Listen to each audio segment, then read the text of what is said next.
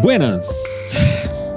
Consegui resistir, Felipe, ao, à tentação de fazer um buenas para homenagear teu sotaque carioca. Achei que não ia conseguir resistir. Gente, sejam muito bem-vindos, bem-vindas, bem-vindos ao podcast Desver. Estou eu, Gustavo Dias, novamente aqui com vocês e com meu colega Gil Ales. Salve, Opa, Gil. e aí? Tudo bem? Hoje nós, novamente com um convidado especialíssimo para essa edição, que é o, o nosso querido Felipe Chagas. O Felipe Chagas talvez vocês já conheçam, não por ele, mas pelo falo dele, que é a Magazine, revista. A gente já vai falar, explicar melhor isso. É, depois Explique seu direito. É. Direitinho esse caso. Mas eu conheci primeiro o Falo, muito depois é que eu conheci o Felipe. É, inclusive, gostei muito, muito prazer em conhecer. Tinha, tinha, tinha que ter uma piadinha, né, Felipe? Senão também. Claro! o Felipe estava um pouco é, assim, ressabiado de, de apresentar, a gente convidou ele para o podcast, ele disse, não, mas vocês são muito acadêmicos, tem uns papos. Aí ele mandou um áudio dizendo, olha, Gustavo, sendo bem sincero, o meu meu negócio é piroca. Então, seguinte, eu ri umas duas horas seguidas. Foi exatamente isso. Não, imagina, daí a, gente, daí a gente descobriu que o Felipe tem uma formação muito superior à nossa própria, que não é muito difícil, e, e já vamos passar a palavra para ele e explica para ele explicar melhor tudo isso para o nosso ouvinte. Por enquanto, queria começar te agradecendo, Felipe, pela generosidade de estar aqui com a gente, compartilhando tudo isso. Obrigado pela disponibilidade. Prazer conhecê-lo pessoalmente. O Felipe eu já converso há, puxa, uns três, quatro anos, né, cara? Assim, pelo, três anos, pelo menos, pelo, na, no Facebook, no, no, Instagram da vida, né, nos chats aí, e hoje finalmente tenho a, a felicidade aqui de, de, conversar diretamente com ele por, por vídeo. E no podcast, o Felipe Chagas tem formação em design na ESD, Federal do Estadual do Rio de Janeiro, mestrado em design na mesma ESD, famosa, né? E licenciatura em ensino fundamental e médio pela Cândido Mendes, pós-graduação em curadoria e crítica de arte pelo famoso Parque Laje, Escola de Artes Visuais, criador e editor da Falo Magazine, que é um dos motivos aí principais pelos quais a gente convidou né, a falar, por conta da revista Falo. Felipe, eu vou passar a palavra para o Gil. Eu tenho uma pergunta para para iniciar, depois a gente passa a bola para você e se apresentar da forma, de forma mais digna que a, que a minha apresentação.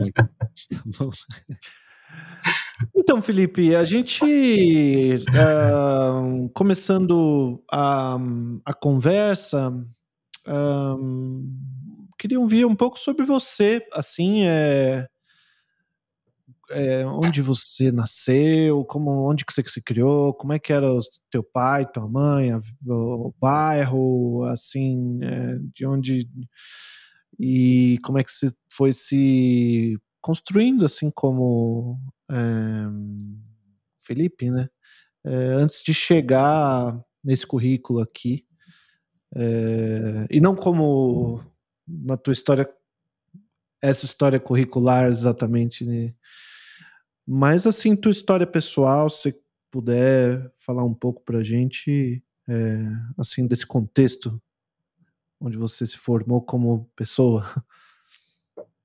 Eu vou primeiro agradecer também pelo convite que vocês me fizeram, que é um desafio, na verdade, como eu falei, eu estava um pouco receoso, ainda mais porque eu acho melhor deixar a história de ficar falando do meu falo ou da minha falo, porque tem sempre essa questão do gênero, para depois enquanto eu vou falar dessa, dessa minha formação aí toda. É, mas, assim, é, tentando fazer um resumo, porque eu falo muito, como eu já expliquei aqui, eu falo da, da revista também um verbo. É, eu sou carioca, então o, você não precisava falar buenas, porque vocês já vão ouvir um chiado aqui até dizer chega. É, sou nascido no Rio, criado no Rio, tinha um amor pelo Rio até alguns anos atrás, quando essa situação toda. É, na verdade, quando o Museu Histórico Nacional pegou fogo, eu abri meus olhos e falei literalmente assim, esse Rio de Janeiro é, é, uma, é uma grande fake news, né? é uma grande fachada, né? Ele é belíssimo, mas ele, na verdade, atrás da beleza, esconde uma série de problemas, né? É, e fui criado em escola é, de freira, o que isso tem um significado muito grande, né? Porque a gente sabe quanto uhum. a religião influencia a nossa vida e influenciou bastante a minha, porque eu sou completamente, é, eu não vou dizer que eu sou ateu, eu talvez seja um agnóstico, é, mas isso influencia uma série de coisas que vão até mesmo levar à própria criação da, da fala, da revista, e, e vão me levar para esse caminho que eu que eu estou hoje, né? É, eu sempre fui uma, uma pessoa muito criativa, é, é, inclusive até demais, né? Porque aquela coisa daquela criança que é muito levada, né? Então, na verdade, é o levado porque eu sempre fui uma criança que gostava de experimentar, né? Então, desafiava até de vez em quando as leis da física, eu diria. É, mas inclusive era chamado de terrorista pela minha família, só para vocês terem uma, uma vaga noção. É, mas então essa, eu tinha que canalizar essa criatividade para algum lugar, a minha família entendeu isso e, obviamente, me, me levou rapidamente para as artes e para os esportes, né? Então, desde muito cedo, é, fazia natação, futebol é, e arte, sempre, né? É, mas a gente sabe que no percurso, né, talvez no percurso de todo mundo, né, é, as artes elas vão de todo mundo, eu vou ter que até me corrigir, né? Mas da maioria das pessoas, as artes elas vão se sendo consumidas pelo cotidiano, né? Então você, as pessoas que sempre desenhavam vão diminuindo a quantidade de desenho, as que sempre cantavam vão diminuindo, a não ser que você seja realmente é, estimulado isso constantemente, né? E a escola, que é um ambiente que hoje em dia ele muito mais te prepara para uma avaliação do que propriamente te ensina alguma coisa relevante, mata o universo das artes, né?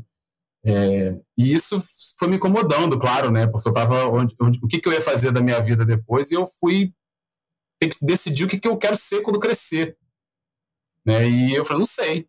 Na minha época não existia internet, né? Porque eu sou uma pessoa da, da, da época do telefone fixo, né? Então eu tinha o guia do estudante era um livro que você comprava no jornaleiro e eu comprei o livro e fiquei lá lendo a, o livro inteiro, né? Eu falei assim, não, biomédica não. Aí você separa um capítulo, né? Porque eu corto o dedo, sangro e tenho tontura, desmaio, cara. Eu falei, não, então não dá, né? Uhum. Corta.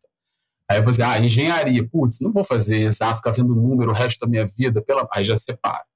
Assim, pô, direito. Meu, meu pai é, é advogado, minha mãe é professora de história. Isso também tem uma certa relevância, porque pelo meu pai ser advogado, é, você, eu tive que aprender desde cedo a argumentar, porque nada era fato, tudo era negociado.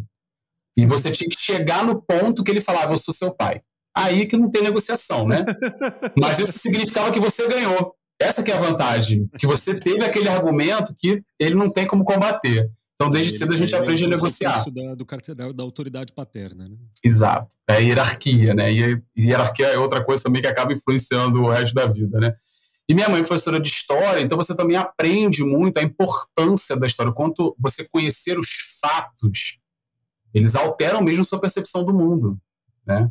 Inclusive, impossível uma pessoa que estuda, que estuda história, é uma opinião, né, minha, mas ter alguma relação positiva com a igreja, a instituição igreja, né? Não estou falando da fé, estou falando da instituição. Você vê o que a igreja fez ao longo da história com a humanidade, você fica assim, gente, espera aí, né? Você fica com o pé atrás. Isso foram os caminhos que, que me distanciaram também um pouco.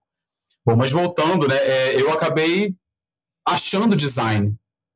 Na verdade, desenho industrial, né? Eu falei assim, gente, o que, que é isso, né? Cheguei para meus pais, falei, vou fazer. Aí eu era, eu era novo, eu tinha 17 anos, né? É, e eu, faz, se você não gostar, muda. Bom, e aí deu-se o que deu-se, fui fazer o design. É, meu caminho acabou entrando assim, é, é uma forma de você ser artista, mas não ser artista, né? Ou pelo menos você usar a sua criatividade de alguma forma, porque sempre tem aquela aquela máxima, né, de que o artista vai morrer de fome, não vai não vai ter onde cair morto, aquelas coisas. Né? E uma então, fantasia de que o designer vai ganhar dinheiro. Nossa, essa daí. eu tô, essa fantasia eu vivo ela. Não vivo ela até hoje, não, porque eu já me livrei dessa fantasia há algum tempo, mas ela, ela, ela, ela não me acompanha, mas ela acompanha as pessoas que sabem que eu sou designer, sabe? Ah, você é designer, sabe? Aquela coisa assim que acham que por causa disso tem. Uh, cheguei a algum lugar na vida. Mas eu, é... eu segui o mesmo caminho também. Eu queria artes, mas para eu poder fazer a concessão era que eu fizesse design. Então eu fiz ao mesmo tempo design e artes visuais até que não aguentei mais fazer as duas, fiquei com as artes, né? Para Escolheu bem. Escolheu bem. Bom, e aí é, entrei para o mercado de trabalho desde muito cedo e tal, mas o mercado de trabalho é muito complicado do mundo do design.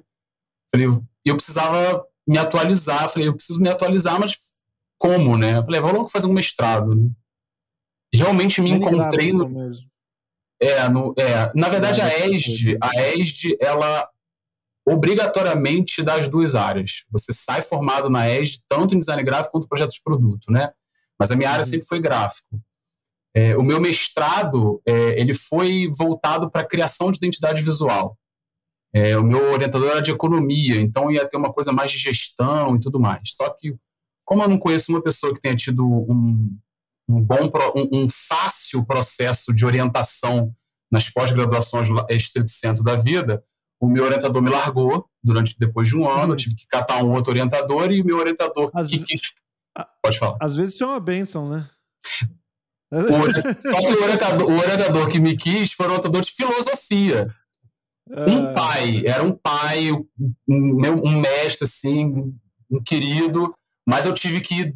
Eu tinha um ano só para defender e eu tive que transformar de gestão mercadológica para filosofia. Então foi um mega desafio, mas foi um aprendizado incrível. O mestrado, na verdade, me, me deu um amor pelos, mesmo pelo estudo, pela pesquisa, para você conseguir realmente juntar as ideias e, e encontrar uma informação válida, né? É, e aí eu acabo o mestrado, e aí, você vai fazer o quê? No mestrado eu entendi que o que estava faltando era exatamente, aí vou voltar a esse início que eu falei da escola, que mata né, um pouquinho, eu falei, eu quero mexer nisso. Eu não quero dar aula na universidade que as pessoas já sabem o que querem da vida, eu quero mexer na vida das crianças que precisam aprender. E aí eu fui fazer a licenciatura, para dar aula em escola. É, e foi uma, uma descoberta vocacional, né, gente? Porque ser professor no Brasil é, é, literalmente uma vocação, porque você não ganha nada, você é enxovalhado, você é ponta fraca de qualquer escola que você esteja, e ainda mais professor de arte, quer dizer. É assim, é o, o, o, o, menor nível da camada possível de, de, de professor que tem, porque você só está lá para fazer pôster para aula de português, maquete para aula de geografia, né? E, e eu consegui impor um, um, um, um, aulas de história da arte. Então, se eu ia dar aula de pontilismo para a criança ficar fazendo pica-pau com a caneta e com lápis de cor, eu falei, não, peraí, Vamos conhecer o impressionismo, o neoimpressionismo, vamos conhecer. A gente vai fazer a canetinha, mas vamos conhecer isso aqui, né? E aí, com isso, a gente foi estabelecendo um, um programa bacana, interessante, que durou anos né, lá. Então, isso mexeu muito comigo. Até que no meio desse caminho, aí sim, acontece coisas que me levaram para a fala, mas eu acredito que é, isso vai alguma pergunta dessa que vocês vão me fazer vai surgir. Como surgiu a fala? E foi no, nesse nesse turbilhão de dar a, de dar a aula que surge a, a fala. Exato. A gente já inclusive pode emendar porque é, acho que é uma, uma, pergunta importante né? Uma questão. Como é que o que que é a falo primeiro para apresentar ela assim e depois, retrospectivamente, a gente tenta resgatar esse histórico de, de, de, como surgiu e etc., né? Que já tem um pouquinho, uma, uma, síntese na própria revista, né?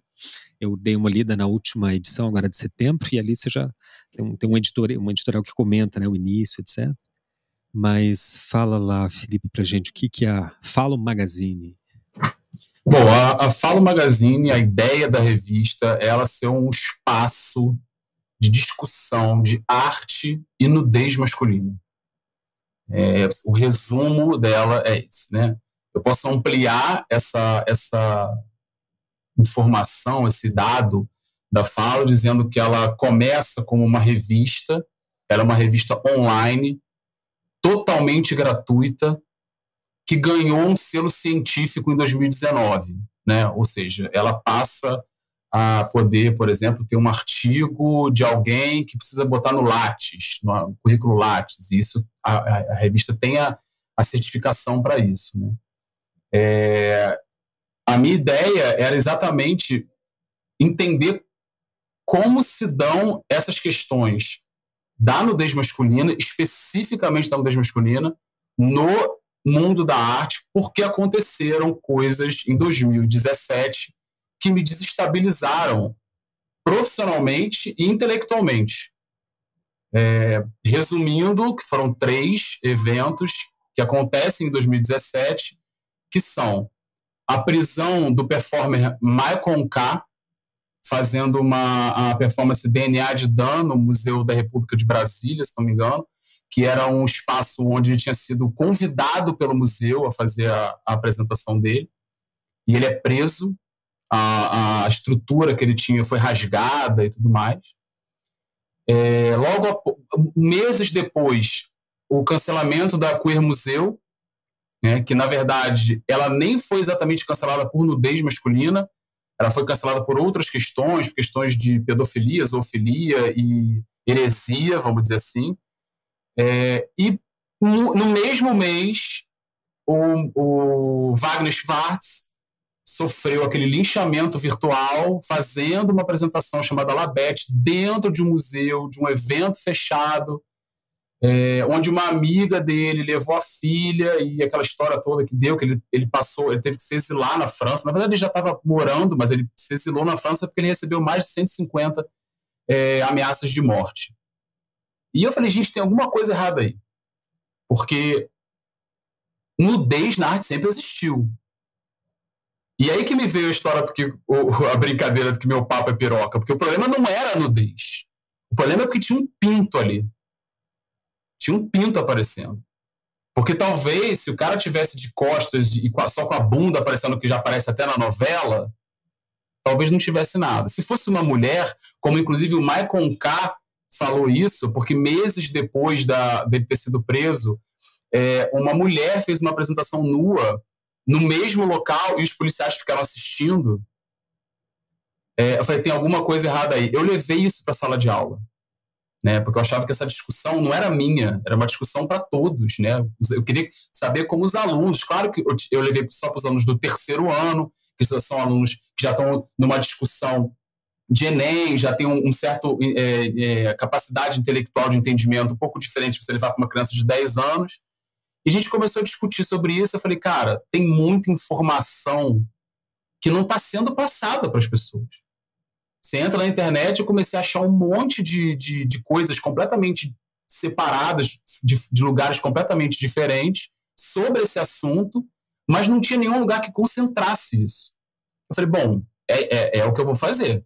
Primeira ideia veio como se fosse um blog, porque essa ideia de ser gratuito, online, está disponível, mas eu não achei que eu fosse dar conta de um blog, porque eu acho que o blog se perde um pouco. E eu, como sou designer na minha carreira profissional eu vivi muito dentro do design editorial, eu falei, cara, eu vou fazer uma revista.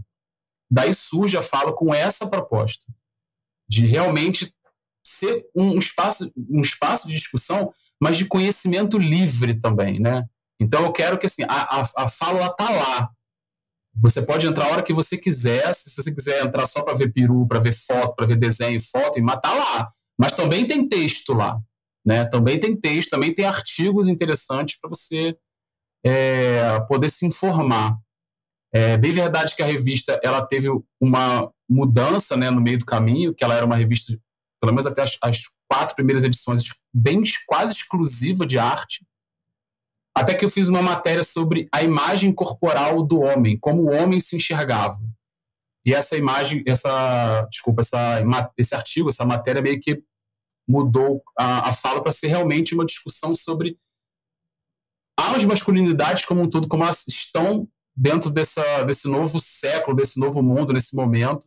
Claro, sempre com. Eu tá, tento trazer a arte né, para isso. Né? Mas então esse é o, a, a, o escopo, né, o esboço do que, que é a fala. Mas ali você notou que havia uma demanda reprimida quando você faz essa alteração a partir desse artigo, Felipe? Ou porque, porque, ou, ou, ou, porque a questão te tocou de outro, a partir de uma abordagem que você mesmo não tinha? Ou porque houve muito retorno? Por que, que gerou essa inflexão aí na mudança? É, na verdade, eu, são duas, para mim, são duas demandas reprimidas, né? Eu acho que essa discussão da nudez masculina na arte é uma demanda reprimida, e quando eu entendo que ela está reprimida, porque na verdade existe uma discussão muito maior, que é a nudez do homem e o homem como, como um todo, o fato dos homens não falarem, os homens não conversarem, os homens não, não, não poderem dividir as suas eh, dúvidas em relação ao próprio corpo, eu percebi que era uma demanda muito maior. E eu falei assim, já que eu tenho esse espaço, que esse espaço sirva também para isso. Né?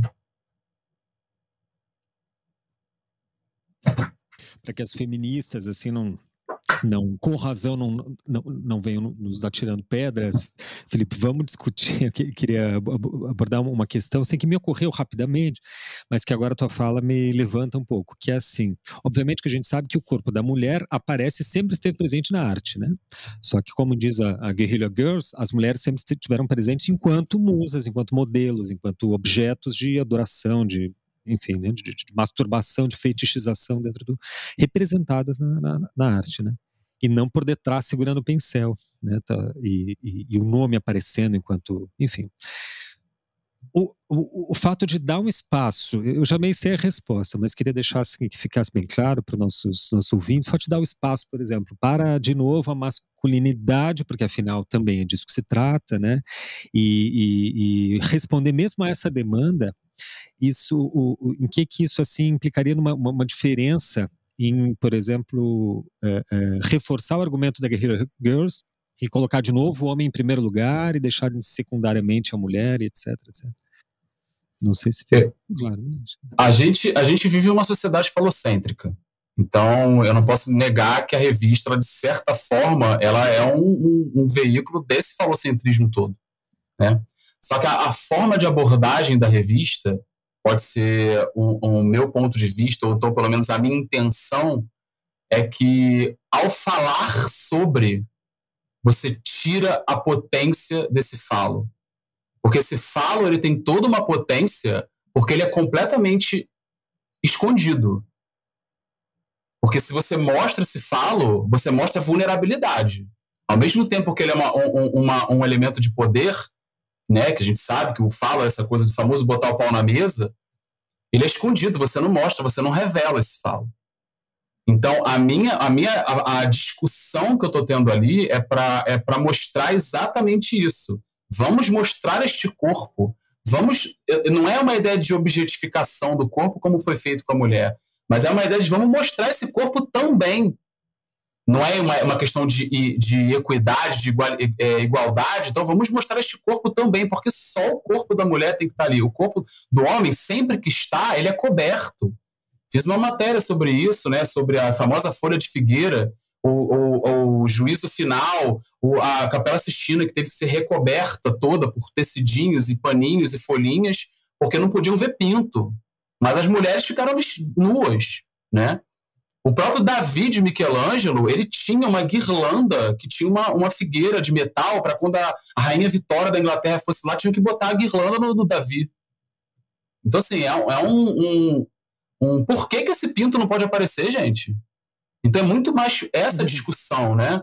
É, e até uma questão, como você falou, da, da, das mulheres que estão sempre na imagem, né? E nunca estão no pincel, né? Uma das coisas que eu fiz questão, inclusive, porque o que, o que, que acontece com a Falo? Imediatamente, por ser uma revista que tem nudez masculina, as pessoas automaticamente colocam um gênero na revista, uma orientação sexual na revista. A revista é uma revista de homem para gay. É bem verdade, se você começa a prestar atenção nos artistas que produzem a, a, a, as, as, artes da, da, da, da revista, você começa a realmente ver, assim como eram homens héteros, em sua maioria, que estavam pintando mulheres pra, por causa do seu fetiche, né? É também, em sua maioria, o homem gay que pinta o, o corpo nu. Mas eu fiz questão de ter uma edição onde eu mostrava que o corpo nu do homem também é desejo da mulher. Então, eu trouxe somente artistas mulheres que tinham como foco do próprio trabalho a representação do corpo masculino nu. Então, é importante isso, é dizer que a mulher também pode fazer isso. A mulher também tem, se o homem tem entre aspas, muito entre aspas, esse direito de representar o corpo da mulher, por que, que a mulher não tem o direito de representar o corpo do homem? Tem sim deve. Porque talvez muitas das discussões que o homem não é capaz de fazer venha desse lugar. Inclusive, a revista tem textos assim de. de eu, eu fiz até questão, porque normalmente na Falo, é, os textos são escritos por mim. Né? Eu faço o texto é, a partir da obra dos artistas, mas nessa edição eu fiz questão que fosse tudo em primeira pessoa. Então, é a fala das artistas. São elas falando é, o processo criativo delas, por que, que elas têm esse, esse, essa temática. Né? Então, o foco era exatamente esse: é usar esse espaço para. É, eu, porque eu estou pensando agora que eu falei aquele início que era para tirar a potência, mas na verdade é mudar esse, essa potência, sabe? É tirar essa, essa, dessa, esse termo que se fala tanto, né, dessa masculinidade tóxica, né? Entender que essa masculinidade, essa masculinidade tóxica afeta também o homem. Parece muitas vezes que o homem é somente o disseminador dessa toxicidade, mas ele não é, ele também é vítima. E a revista também está querendo deixar isso claro. Então, não é nenhuma equivalência no sentido de uma fetichização ao contrário, logo fetichiza o corpo da mulher, então os fetichiza o corpo e nenhuma, obviamente, uma, um reforço do, do falocentrismo, etc. Mas, pelo contrário, para deixar mais visível, uma para retirar da, do, do, da esfera fantasmática o falo como insígnia de poder, né? Porque a autoridade do falo está precisamente nisso, ele é, ele é oculto. Ele, ele não se mostra. Quando ele tem que se mostrar, ele realmente se mostra, se revela histérico, né? Se revela insuficiente na sua interesa, na sua materialidade, né? Vale dizer, Gustavo, o seguinte, que essa é a minha intenção. É o meu objetivo com a fala. Eu não tenho controle sobre a forma como as pessoas vão entender e enxergar a fala. Então, é, por mais que eu esteja querendo que as pessoas se informem com os artigos sobre é, bissexualidade, sobre abuso sexual, sobre é, testículo, sobre testosterona, ou os artigos artísticos que tem lá sobre por que, que as estátuas gregas têm pinto pequeno, ou essa da folha de figueira, tem esse tipo de artigo lá. Eu sei que vai ter gente que vai baixar a revista para ficar vendo as imagens. Eu sei que vai ter gente que vai baixar a revista na intenção de potencializar este falocentrismo. Então, assim, eu não tenho controle sobre isso.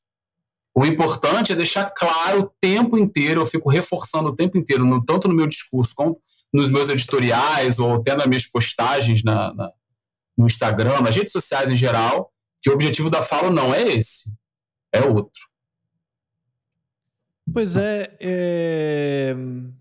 estou é... tentando pensar aqui o que eu compreendo. Ou te perguntar o que, que você, você pode falar um pouco mais sobre isso que você está é, chamando de falocentrismo. Porque para gente, é, bom, para mim, quando você.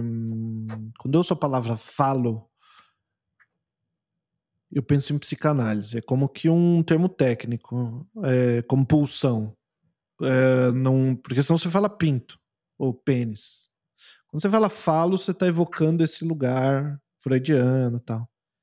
E, e o.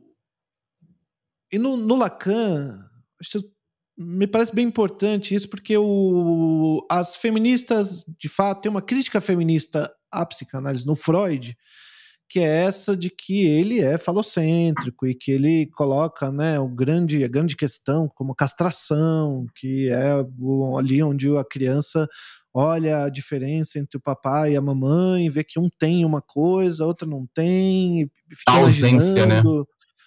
É, fica imaginando ali o que será que tá, tá faltando aquela coisa que é importante e tal. E o que, o que o Lacan fala depois é que o falo para a psicanálise não tem nada a ver com o órgão sexual masculino. É um significante, ou seja, um, é uma, uma ideia, acho que para dizer de modo, de modo mais simples. Uh, e é uma ideia que tem a ver com o que tem valor no mundo. Então, nesse sentido, assim, o corpo de uma mulher, eu falo, para um homem é, que vive numa sociedade machista. É, então, assim, olha aqui essa menina bonitinha que eu conquistei e que eu penduro ela aqui do meu lado e eu sou importante porque ela tá comigo. Uh, nesse caso é exatamente o contrário, assim, eu falo né, é o corpo feminino, né? Não, então, o que eu estou dizendo é que é, a gente tem, eu acho que é muito diferente pensar assim. Uh, falocentrismo e patriarcado, né? Patriarcado, sim, acho que patriarcado tem uma clareza assim na minha, minha percepção, né, uma clareza maior. Que aqui nós estamos falando de do pai que dá a ordem, que tem a lei e que ele que manda e os outros obedecem, né? Desde lá da Grécia, o, o pater da, da, da família ampliada ali, o oikos e tal. E não me parece que em nenhum momento, até muito pelo contrário, a revista está tendo tem qualquer discurso que é, coloque em primeiro plano uma, um olhar patriarcal uh, sobre o corpo do homem. Eu acho que até bem pelo contrário. É, eu tô, eu tô falando mais o que no final não vai sair pergunta nenhuma, tá, Felipe? É, podcast é assim, não é entre, eu não sou, a, a gente não é, a, a, a é, é, jornalista, né? A gente vai conversando aqui. é, não fico esperando que eu, isso, que no final vai sair uma pergunta redondinha. Eu tô falando aqui o que eu tava pensando enquanto você falava, na verdade. Né? É, então, o eu estava dizendo do patriarcado e, e da revista, né? E a revista, a, ao mostrar o corpo nu do homem, ela justamente, como você disse, joga com esses significantes do, em relação ao mundo, às masculinidades, como você falou, né? Ao mundo do masculino. E, como, e da diversidade do homem, né? É, e eu acho que quando. Eu acho que é muito. É, é, literalmente revolucionário falar sobre a diversidade masculina. Porque é nessa diversidade masculina que está o fim do patriarcado, em algum sentido. Num sentido de que o patriarcado imprime uma noção única de homem. É, só tem um jeito de ser homem, né? Para ser homem, você tem que ser assim, assim, assim, assim. Foi, foi, foi, foi pesquisando isso do universo queer que eu é exatamente assim que quando, quando, as, quando eu digo para as pessoas que eu me considero uma pessoa queer, é, as pessoas falam, tá, mas me explica, eu explico exatamente desse jeito. Ó, faz, faz uma lista assim, homem que é homem, tem isso, tem aquilo, faz aquele jeito, faz assim, faz assim, tarará, tarará, tarará, tarará. Eu faço essa lista, eu zero. Então, quando você fala homem que é homem, não sei o que, você olha, então assim, esse jogo aí eu não quero mais jogar, sabe? Que se foda. É... E, eu, e, e, assim, tudo isso que eu tô falando não tem nada a ver com sexualidade, que é outro assunto interessantíssimo que a gente pode conversar também. Então, eu acho que sobre, sobre essa questão do, do, do falo psicanalítico, vamos dizer assim, né? Tem uma questão que falo é a forma como eu vejo assim, falo é desejo, é desejar. Como você falou que eu falo do homem à mulher, por exemplo, né, do homem hétero, né? Então eu falo essa questão do desejo. Então, por esse ponto, nós somos uma sociedade falocêntrica, porque nós somos uma sociedade que vive a partir dos desejos, né? Nós somos a sociedade do ter, né? Nós queremos, o tempo inteiro é um desejo, desejo, desejos efêmeros, inclusive. Eu até uso recentemente, é, usei recentemente a expressão que a gente vive numa anarquia do ego, né? Que o ego quer, independente de regra. Só que o meu ego não é o seu ego, não é o ego do Gustavo. Então, assim, cada um quer uma coisa, então é o que for. Então a gente está vivendo uma pura anarquia por causa desse falocentrismo, quando se volta ao desejo, né? É, eu, inclusive, o assunto falo psicanalítico é um assunto que eu ainda não escrevi na edição, na, na, na falo, por causa exatamente para tentar não desconectar, mas é porque eu acho que para eu poder escrever, eu vou ter que não só mergulhar bem nesse assunto, e eu não sou psicanalista, né? É, mas é porque eu a construção da, do, da palavra falo vem muito mais por causa do verbo e do objeto pênis. Ele não vem a partir do, do, do falo psicanalítico, né? Mas esse falo psicanalítico ele volta o tempo inteiro e ele, ele sempre aparece nessa sensação do, do desejo. Então, por esse, por esse ponto, é, eu trago também a história que eu acabei de falar, que eu não tenho como controlar o desejo das pessoas em relação a falo. O que, que as pessoas querem em relação a falo, como elas enxergam a falo. Então, é dessa forma que, que esse falo psicanalítico ele ainda rodeia a, a revista, o projeto como um todo. E sobre essa questão que você falou da diversidade, é, eu acho assim, isso é basal para a revista. Que quando é, o Gustavo perguntou, né, quando teve essa, essa demanda reprimida, por exemplo, né, ela entra inclusive nessa questão da diversidade. Que homens são esses que estão aí, que não são esse padrão, né? E como eu estou falando de uma representação artística do corpo, eu acabo falando especificamente de uma questão física. Eu não estou nem falando de uma questão comportamental, de como você falou, de que homem é esse, se você vai dar o cheque no homem, né? É uma questão física. Que homem é esse? Esse padrão que foi construído de homem, né? Que você tem que parece que entrar nesse padrão físico também. Obviamente, como é uma revista. O... Desculpa te, te desculpa te interromper, é que eu, eu tava na academia antes de vir para cá, antes da gente começar a conversar, e o, o, meu professor tava falando assim que tem uma academia lá, que eu nem, nem lembro o nome, ele tava falando assim. É, nessa academia eu não posso dar aula, porque para eu dar aula nessa academia, eu, eu, eu não sou bonito o suficiente eu não sou forte o suficiente.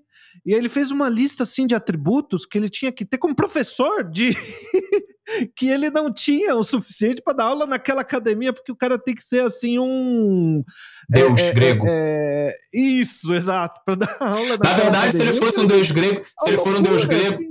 É, mas se ele for um deus grego, ele vai ter pinto pequeno. Ele provavelmente também não pode entrar nessa academia, né? Então, se você pensar por esses padrões, né? Mas então, esse aqui é o ponto. Por isso que eu falei que aquela, aquela, aquela, aquele artigo da imagem corporal me chamou a atenção, essa diversidade. Eu falei, cara, tem alguma coisa aí também. Que corpo é esse também? Será que esses artistas que foram é, presos ou censurados, se eles tivessem um corpo padrão, teria sido tão, sabe, tão pesado assim? Você começa. A gente tem o Chico Fernandes, que é um performer, que ele, é um, ele tem um corpo gordo, e ele faz performance nu. E as pessoas fazem zilhões de chacotas com ele porque ele está um corpo nu no espaço. Né? Ou então, quando você tem J. Mombassa, que já fez é, performances é, com corpo nu negro. Né? Então, assim, tudo isso são o corpo trans, como é que isso se coloca, né? Do, da, da mulher trans que tem um, que tem um pênis ou do, ou do homem trans que não tem esse pênis, né? Então, como é que é esse, esse falo nesse lugar aí também? Né? Como é que se comportam nesse universo? Bom, para mim, o mundo trans ele vai transformar literalmente qualquer noção que a gente tenha de mundo. Mas essa, essa diversidade que você fala, ela foi muito chave para a revista, até para eu pensar que artistas que eu vou começar a chamar para aparecer na, na, revista. Porque artistas que só ficam reproduzindo um padrão estético não, não, não vale, não é isso que eu quero. Porque é, na fotografia, por exemplo, né, os, nesse universo hoje de selfie, de celular, você encontrar um fotógrafo que esteja realmente fazendo um trabalho com, com a nudez masculina que seja diferente ou que trazendo alguma questão nova é muito difícil. Porque todo mundo vai para o mesmo lugar, ao ponto de você ver os mesmos modelos, a mesma luz. Então é muito complicado. Então, quem são, que, que, que artistas que estão discutindo através da arte essa diversidade do corpo? Então, isso para mim foi, virou também basal, né? Saber quem são essa, esses artistas que estão trazendo essa discussão. Um ponto muito significativo é que, óbvio, tá falando de pinto, a coisa que mais apare, sempre apareceu para mim foi assim: o que, que você acha sobre o tamanho de pinto. É, é ou não é documento? Desde o do primeiro dia que eu comecei a falar, de, de escrever essa revista. Desde o primeiro momento. Uhum. E eu botei para mim. Né? Então, eu botei para mim que para eu poder falar disso, eu tinha que falar de uma forma diferente. Eu não posso ficar repetindo a mesma coisa que você entra, bota tamanho da documento no Google e aparece, sei lá, 50 trilhões de possibilidades. Então eu fiz uma edição especial, uma pesquisa que eu fiz com cento e tantos seguidores, né, com fotos dos seguidores que se disponibilizaram é, a, a, mostrar as fotos dos próprios pintos, de forma anônima, claro, é, para quebrar uma série de tabus e entrar num nível de reflexão, de discussão, que tamanho é relativo. Então não tem como ser documento ser relativo sabe? Porque não é só o tamanho que a gente tem que discutir, tem proporções de um corpo inteiro. Tem um monte de discussão cultural, tem temperatura, tem excitação, tem tanta coisa para discutir que você, se você ficar entrando em um critério, é a mesma coisa do que você falou de você ter que ser bonito, você tem que ser. Não, é, é, um, é um padrão, é um critério. A diversidade de, de possibilidades que tem é, é, é cruel é muito cruel o que a sociedade faz é, com essa questão do, do, corpo do homem e que o homem faz com ele mesmo.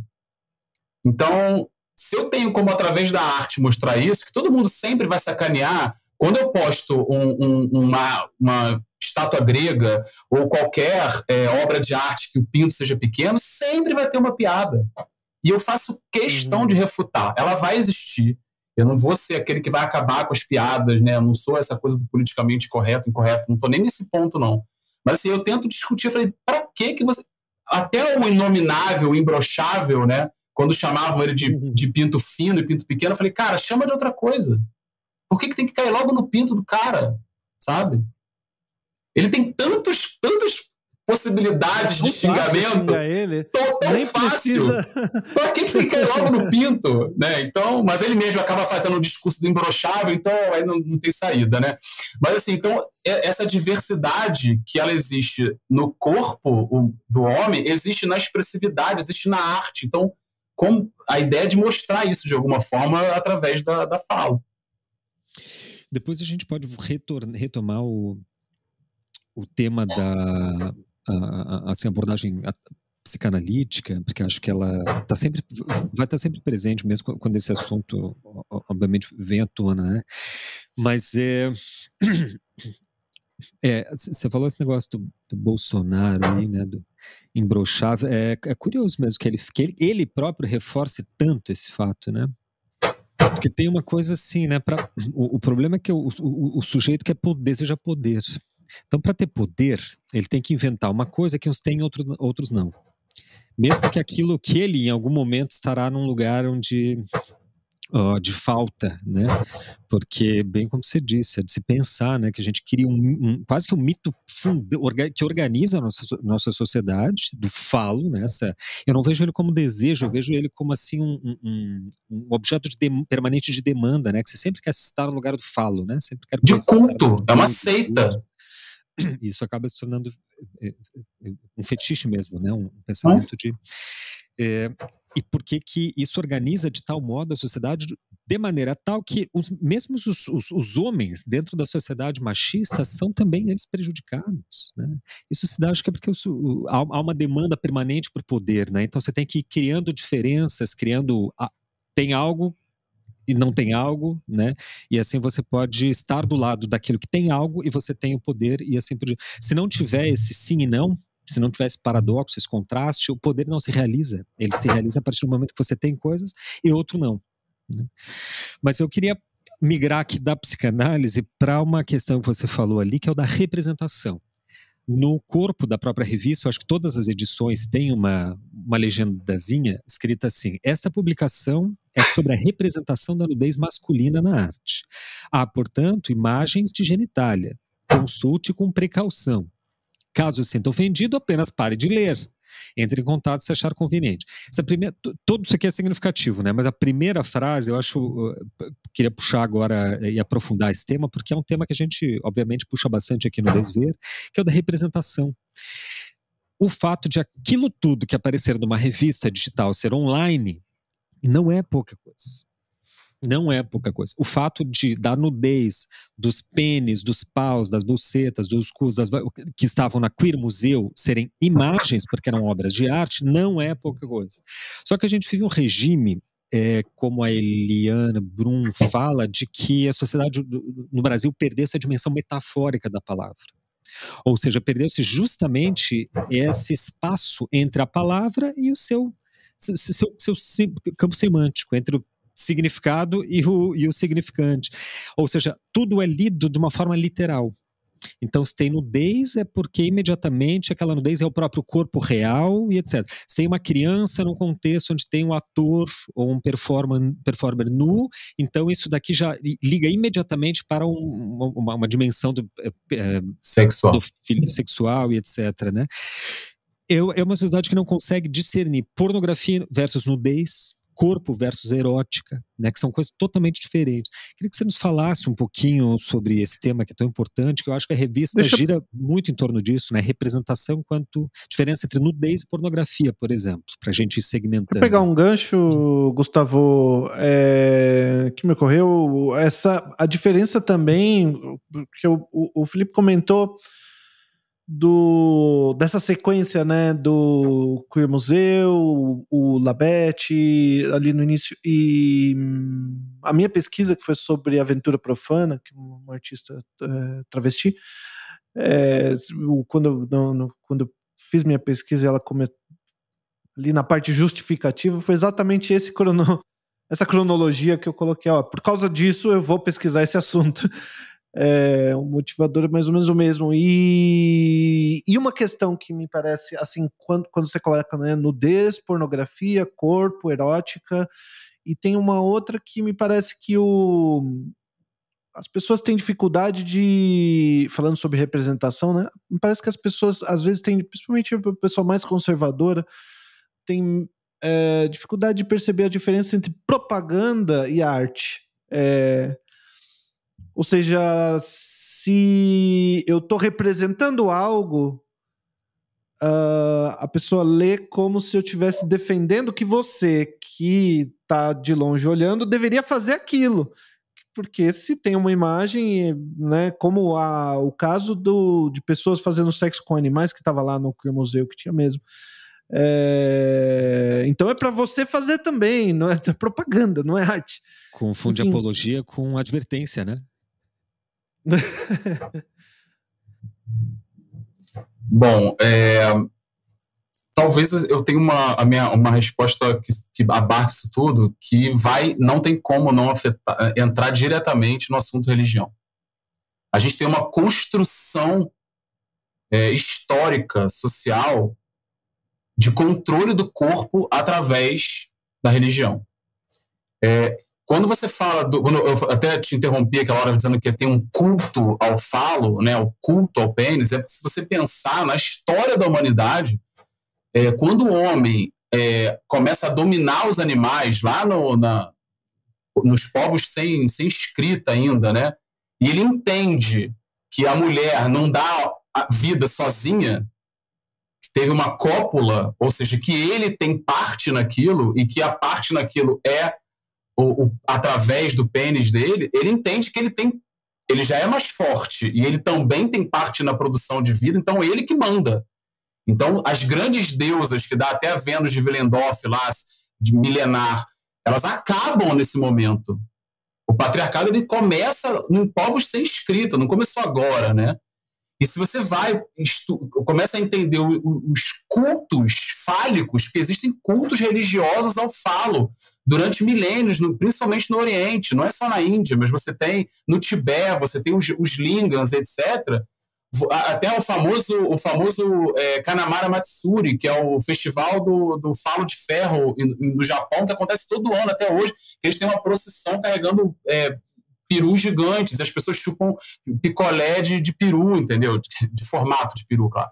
É, entendeu? Então, assim, só que se você pensar o que é ainda este falo mágico, este falo que vence, esse falo que vence os maus espíritos. Então é uma força. Esse, ele, quando você fala do poder que esse, que esse, esse falo tem, é porque ele foi construído Foi, foi, foi colocado neste membro do corpo um poder. É, e isso foi passando com o tempo, isso foi levando cada vez mais ao que a gente está chegando hoje. E você tem um controle do corpo.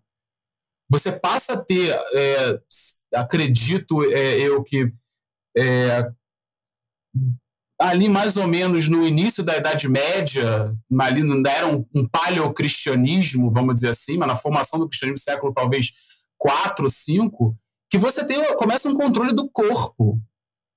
As pessoas ficam, sempre ficaram. Eu não vou nem entrar no detalhe de Grécia, que todo mundo ficava nu, porque tem, sabe, tem outras coisas aí, outras relações que as pessoas também acham que era todo mundo pelado o tempo inteiro, uma vila naturista, e também não era assim. Aquela, aquela nudez tinha um significado, né? É, mas existe, passa a existir um controle do corpo. E, assim, você não pode mais ficar com o corpo descoberto. Existem questões religiosas, de paganismo. Vamos eliminar essas questões é, pagãs cobrindo o corpo. Tanto que a gente vai ver é, é que, acho que no século XIX, você mostrar a canela é erótico, era pornográfico. Não era você tirar a roupa. A forma como você, naqueles salões, aqueles bares, você mostrava a nuca. Você tinha aqueles corpetes onde você formava o corpo da mulher naquela forma para os seus seios saltarem, e isso era erótico. Você não tinha nudez nenhuma. Você tinha pele. Porque você tinha essa questão de mostrar é, é o problema. Tanto que se você pensar a palavra obsceno, que é fora da cena, assim, é o, que você não pode mostrar, o que tem, você não pode mostrar o que está fora da cena. Senão fica obsceno. Então, assim, quando você entra nessa questão do que é nudez e o que é pornografia, é uma construção. Muita gente diz que pornografia é o explícito. É quando você vê o, o, o sexo explícito, uma coisa entrando na outra. Mas se você vê só o corpo lindo, maravilhoso, suave, ali é erótico. Né? Então, assim, você tem uma, uma, uma, uma construção, como você falou da, da diferença de palavra e campo semântico, tem uma série de construções de significado aí. Então, na verdade, a gente precisa desconstruir isso. Não estou falando agora de dizer que é pornografia vai ficar todo mundo pelado fazendo sexo que nem cachorro na rua. Não estou falando isso. Né? Mas é repensar o que, que são essas coisas. Por que, que a gente pode ficar. A gente fica nu ao tomar banho, a gente pode ficar nu na nossa. Eu não estou falando de ficar fora de casa, já falei isso. Por que, que isso tá ok? A gente pode, os homens ficam nu no vestiário milhões de homens lá. Eu acabei de escrever uma matéria sobre alistamento militar, sobre aquele exame terrível que os homens têm que passar no exame militar, que é uma situação que tem aquele monte de gente pelada. E é um mega assim, meu Deus, uma nudez, eu não posso ficar pelado. Gente, por que isso? Qual é o, aonde está o problema daí? O que, que você está mostrando ali na sua nudez que se tornou um problema tão grande que a sociedade te censura, te bloqueia, e é por isso que tem essa, essa, essa, esse texto no, em todas as edições logo no editorial, né? Porque tem que deixar claro, existe um, um movimento de censura muito grande. A, a, a, a, minha rede social, o Instagram, já foi deletado uma vez. Eu tive que reconstruir o meu Instagram. É, o Facebook volta e meia me, me tira do ar 30 dias, né? Porque existe uma questão de. E isso porque nas, nas guidelines deles fala que arte pode. Pode o cacete, porque não pode nada. Você faz um desenho de pinto, eles cortam. Né? Então, assim, é, existe uma construção muito grande desse, desse, desse, dessas palavras, desses saberes, que as pessoas são incapazes de ouvir. É esse que entra na história da apologia, né? Existe um, eu chamo de antolhos, né? Que é aquele negócio que o cavalo usa aqui do lado para você só enxergar para frente e não enxergar para o lado as pessoas usam antolhos para esses assuntos. Eu não quero nem ouvir, porque falou de nudez, falou de peru, falou de sexo. Eu não vou nem falar do corpo feminino, não. Eu for falar de, de mulher com mulher, de vagina, como as guerrilhas gostam, vai ter um monte de gente querendo falar. Mas se assim, falou de pinto, nossa, é chacota. Uma das razões, inclusive, para eu ter corrido atrás do selo científico para a revista era para isso. A revista não é chacota. Não é uma brincadeira. Eu não estou fazendo essa revista porque eu quero ver homem pelado. Estou fazendo essa revista porque eu quero realmente ressignificar e tentar mudar essa, essa, essa relação com as palavras. Não sei se eu te respondi. Pois é, essa, essa noção de obscenidade que você trouxe sobre. É, é, é, acho bem importante. Tem uma noção do Sartre sobre obscenidade que é colocado em relação à graça. Obscenidade de um lado e graça do outro. E um exemplo que, que, que, que se usa é da bailarina. Bailarina em cima do palco que dança com tal graça que o corpo dela não provoca desejo sexual. Porque a graça esconde a carne. É, e a obscenidade seria o oposto disso. É, ali onde a carne aparece de fato. É, e, e me parece que na arte tem uma. Isso, isso para mim até ficou um pouco. Uh, um pouco opaco no, na revista. Ou, ou como se tivesse um jogo mesmo a respeito disso na revista. Porque você poderia fazer uma curadoria que tivesse muito preocupada em exaltar a graça da nudez é, masculina. Então você pega aquelas imagens que elas, elas estão tão belas, né? tão esteticamente é, bem resolvidas e tal, que a nudez mesma ela fica em segundo plano, ela, o, o ela se esconde. Uh, e eu acho que no, no exato oposto, no espectro oposto absoluto disso, está a pornografia mesmo, que é uma imagem que foi feita com o objetivo de provocar desejo sexual no outro. É, e tem uma, uma cena, né? Não é, não é, eu ia dizer um artista, mas tem uma cena enorme de artistas que lidam com pornografia mesmo, né? É, e com a obscenidade de maneira bastante radical. e, e, e, eu acho super interessante, né? E porque se por um lado, quando a gente olha esses trabalhos, esses mesmos que você citou, que foram. É, puxa, o Queer Museu era tão. quando a gente olha essa cena que, dos, dos que trabalham com pornô é, na arte, que realmente assim tem suspensão com, com cabos e assim é, gente transando de fato coisas realmente radical assim experimentos que o museu era bucólico, era frugal. O museu era era assim um passeio no parque, quase né? Era assim, não tinha Total. isso, quase não tinha. Eu acho que não tinha nada propriamente erótico ali. É, não tinha nada propriamente que eu me lembre, não tinha nada propriamente erótico ali. É, o, e, e mas, mas é complicado esse jogo, né? Porque parece que a gente também quer ter na arte esse lugar assim que se coloca tipo não não eu não veja bem né o, o trabalho do Gustavo é muito assim né Gustavo é, ele usa muito o corpo e tem ali esses que nem ele falou pintos e, e tal e parece que precisa de um aviso mesmo, né? Assim, olha, veja bem, isso aqui é arte, hein? E... Mas eu quero fazer um complemento à sua fala, é, Ju, porque você usou a, a, essa questão do, da, da, bailarina, né? Da graça da bailarina. Você está falando de um corpo feminino. A graça está no corpo feminino. O que eu estou querendo dizer para você, quando você, você falou a questão, ah, porque você trabalha esse jogo, pode ter ficado opaco, é porque o corpo masculino ele é considerado pornográfico. A nudez do corpo masculino é considerada pornográfica, mesmo na, na, na sua simplicidade máxima. Esse é que é, essa que é a questão. Não adianta, por mais gracioso que seja o corpo, ele vai ser visto de forma pornográfica. E para mim é aí que está o X da questão. É como a gente mudar essa, essa chave. Eu não tô, eu não tô. Se você prestar atenção até mesmo na curadoria da, da revista, eu uma das coisas que eu tento fazer é reduzir e quase não ter cenas de sexo. Tem, claro que tem, mas eu tento reduzir, porque eu quero mostrar que o corpo masculino ele não é só sexo. Ele não é uma potência sexual. Uma das perguntas que eu faço para todos os artistas, inclusive, é a representação da ereção. Né, porque eu acho muito significativo, porque é um outro, é um outro passo, né? Não é só representar o corpo masculino. Quando o pinto aparece, ele aparece pequeno e flácido. Então, cadê essa ereção? Então, eu faço essa pergunta para os artistas e é Olha, eu, eu não gosto de unanimidade, mas eu posso dizer que 98% das pessoas dizem que a ereção ela tem uma única camada de sentido.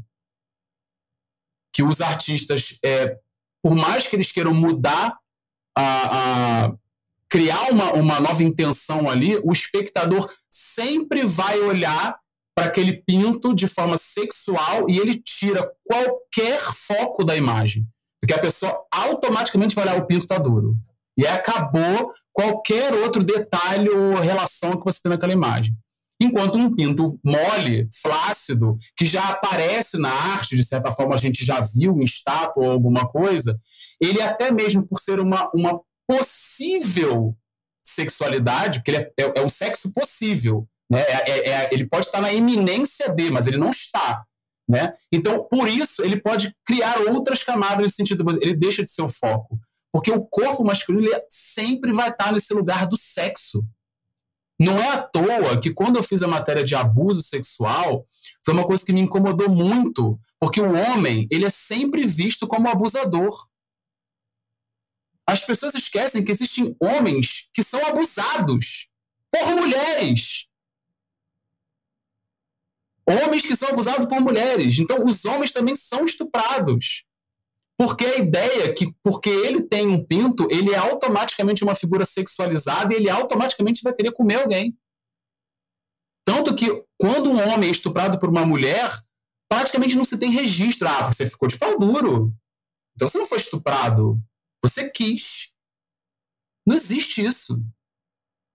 Então, foi uma das matérias mais difíceis que eu fiz, inclusive emocionalmente falando, não porque eu tenha acontecido comigo, mas por ouvir os relatos e ter que pesquisar e, e, entrar nesse, nesse universo que você se dá conta que a gente sofre pra caralho com esse lugar de tóxico, que é repetitivo ficar falando isso, mas esse lugar onde o corpo do homem é só sexo. O peru é só sexo.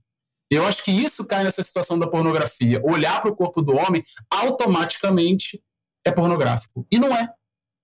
E parece que ele é sempre um lugar de poder quando Claro que nós três homens aqui falando sobre isso vai parecer uma hipocrisia né, evidente, só que o espaço de poder também é opressivo para quem o tem, né, especialmente um poder tão ambíguo quanto esse de carregar um falo, em tese, né, porque é como não é automático. Né. Agora, é, o corpo também não tem a ver com sexualidade, né? A nudez não tem o que ver necessariamente com sexualidade. Pode existir sexualidade sem nudez e, especialmente, pode existir nudez sem sexualidade. Essa coisa que você colocou do, do, do público, do observador em geral, é, é, sacar de um desenho que tenha um, um pau duro sempre a, a, conotação sexual, realmente é difícil de, de subverter. Eu fiz acho, acho que algum momento que eu me preocupei justamente com isso foi precisamente no desenho que você colocou. Não sei se você colocou na fala ou no Instagram. No Instagram. No Instagram, né? E que era. A, a ideia era como anular esse efeito e trazer o falo enquanto conceito psicanalítico enquanto insígnia de, de, de, de, poder e de representação fálica, etc. Daí eu fiz assim, eu repeti a imagem, não sei se você lembra, era um, um, um espelho, né? Então, de um lado ele com pau mole, do outro lado com pau duro. E ambos de máscara, porque daí um anula o outro e na, na, na no comparativo você vê o, o, outro jogo ali de. Mas é difícil falar mesmo porque ele toma, e eu fiz um teste, Felipe, para comprovar, para comprovar, para medir até que ponto é, esse sentido toma o aspecto totalitário do trabalho e anula todos, tudo mais se torna residual ou simplesmente se anula com a série. É... Como é que é o nome daquela série, Gil, que você, das sacolas? Esqueci. É, o nome da série geral a Família Tradicional, baseado em fatos reais que eu peguei fotos do. Acho que a maioria estavam no Reddit, que são fotos, claro que são pornográficas, mas não é o produto pornográfico à venda. É o produto que as pessoas postam, elas próprias postam a si mesmas nas redes que, tem, que são abertas, né? Que não tem, que não são castradas como, ou castrantes, como Facebook, Instagram, etc. São redes abertas. E, e representei em fotos, em fotos, perdão, em sacolas. Né? Eu pintei sacolas de fato de, de, de mercado, sacolas de, de, que eu abria, passava uma base ali de, de emulsante e sobre elas eu pintava. E a ideia era o seguinte: era representar essas fotos que já estão publicadas por quem as as encenava de fato, pelos próprios né, retratados, enfim, em cenas, obviamente, cenas sexuais. Só que em sacolas, por exemplo, do Walmart, do Carrefour, do etc, etc. Para ver até que ponto uma coisa fala de outra. E é impressionante como, unanimemente, ninguém percebe que o problema não está em um homem chupando o pinto do outro homem. O problema está na existência da porra do Carrefour, que mata seres humanos dentro, dentro dos supermercados. Esse é o problema. O problema está numa opressão sistêmica em cadeia de todo mundo que gerada por essas multinacionais, corporações como a Walmart, etc, etc. Isso é, é absolutamente neutralizado e só aparece o fato de haver uma cena sexual intrínseca, etc, etc. É, isso é muito triste para os artistas, porque limita o nosso campo expressivo.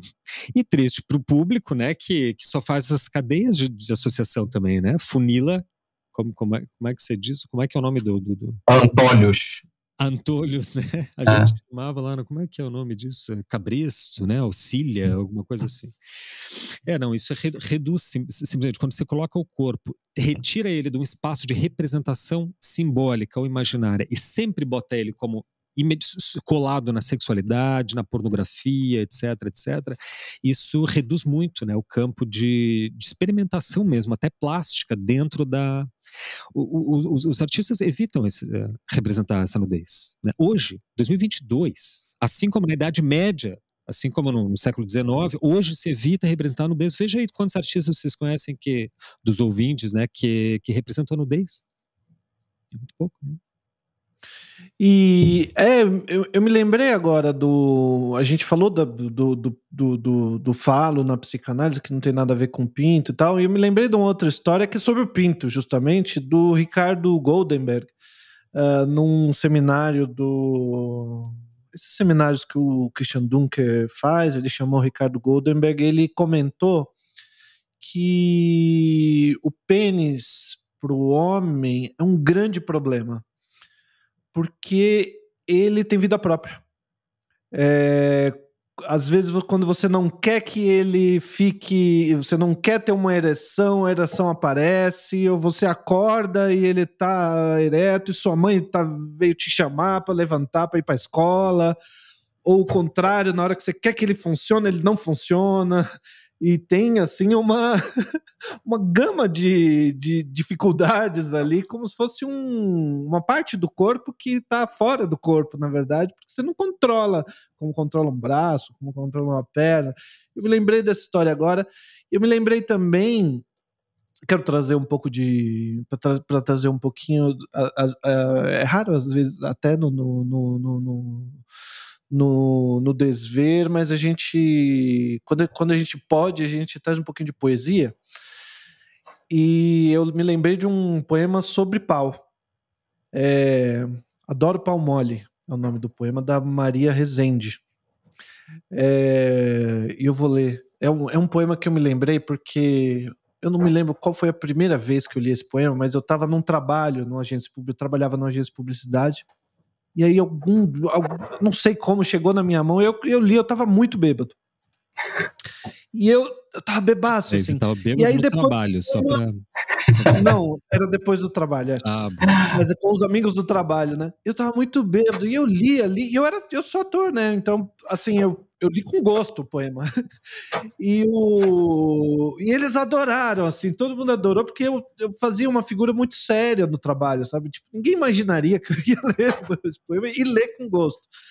E daí, todas as vezes que a gente bebia, ele fazia todo mundo fazia questão que eu lesse de novo esse poema. Não tinha como não me lembrar.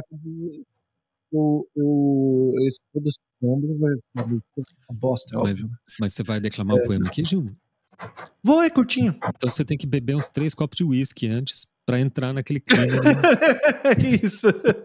E só uma, uma assim, né? esse, essa, esse, esse poema, ele tá na revista onde eu faço a pesquisa ah, sobre é? o tamanho, onde eu faço sobre o tamanho, eu falo de um panorama geral, esse poema tá lá. Ele é muito bom. É... O poema é o seguinte. Adoro pau mole.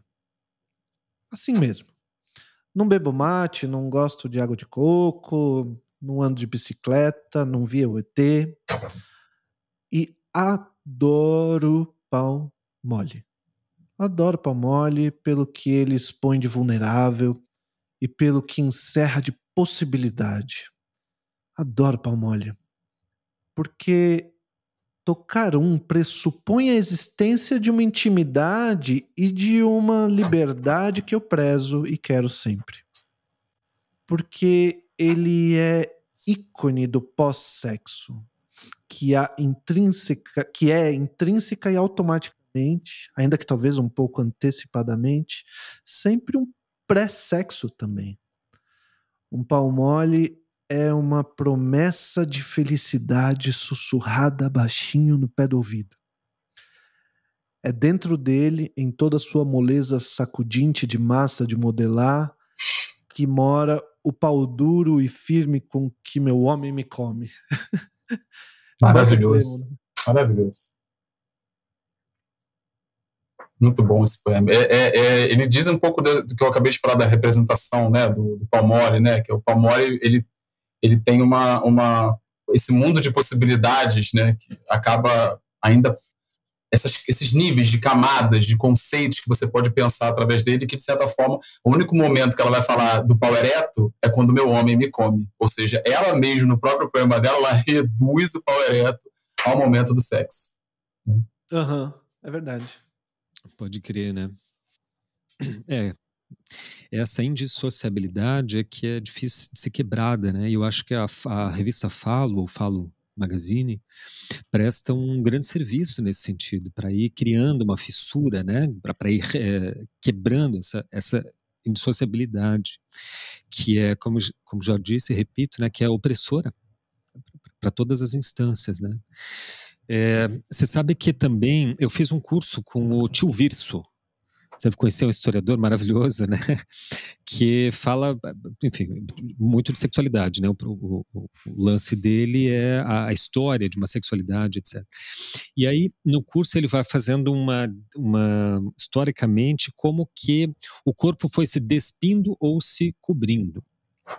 E daí ele vai fazendo retroativamente como ele foi, é, como que o que é, cronologicamente, dentro de diversos povos e sociedades de épocas diferentes, é, o que que representava de fato é, sexualidade ou insígnia de poder ou, ou, ou, mesmo pornografia e etc.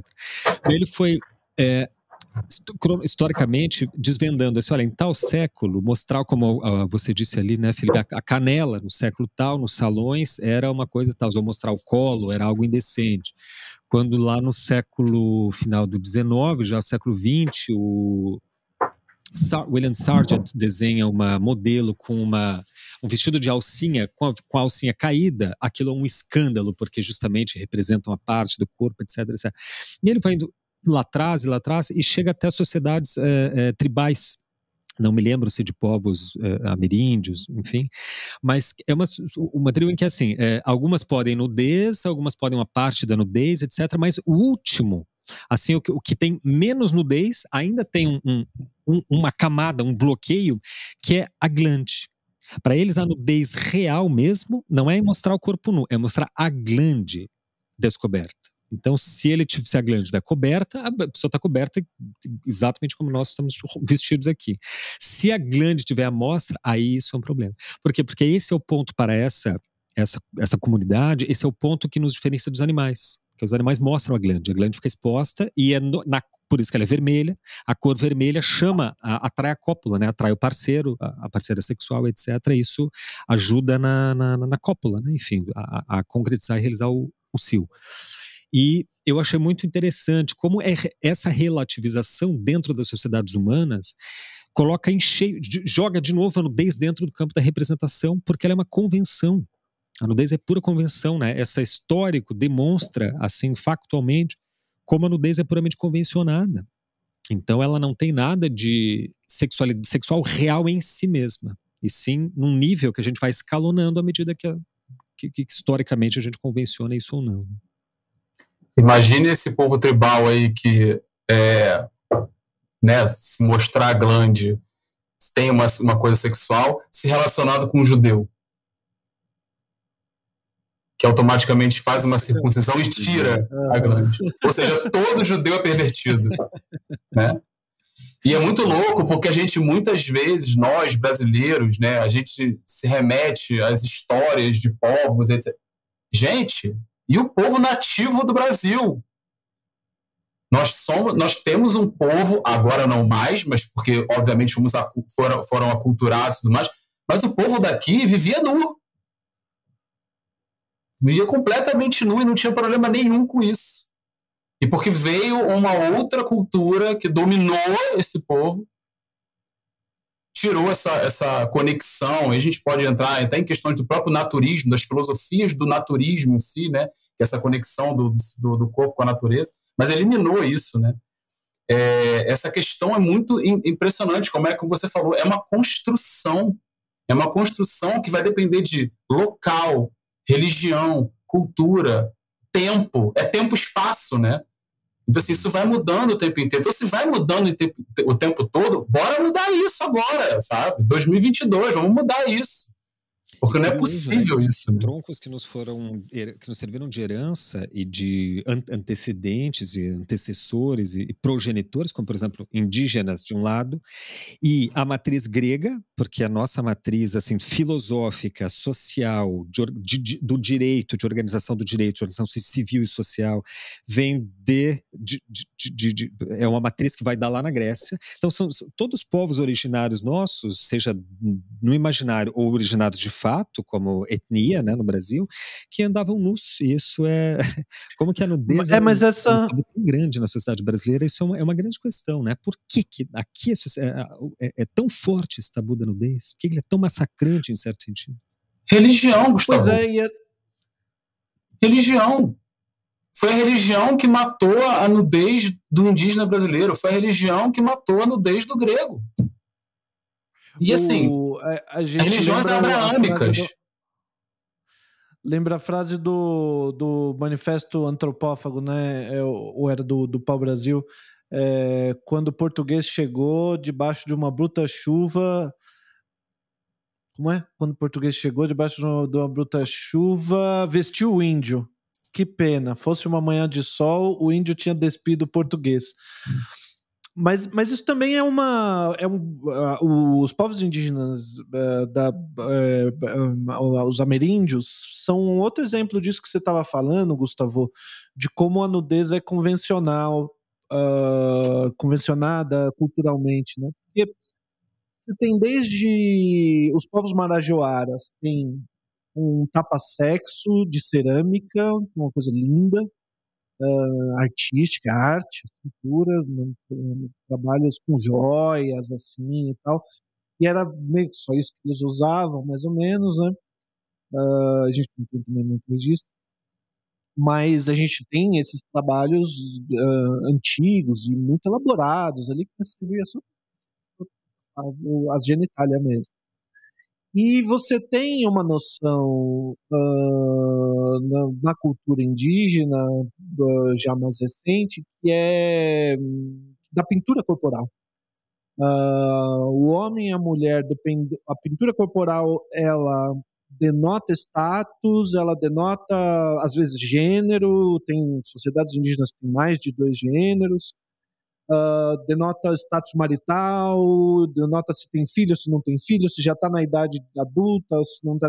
E ele, ele e denota essa coisa de estar tá vestido também.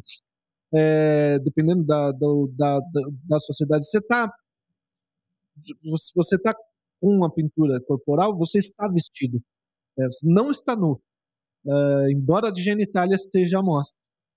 É, e sem, é, é, sem isso é que dizer, o que demonstra o, o Eu acho que demonstrei isso que o que o, que o, que o, que o, que o Lacan traz, na verdade, de uma da coisa do simbólico, né?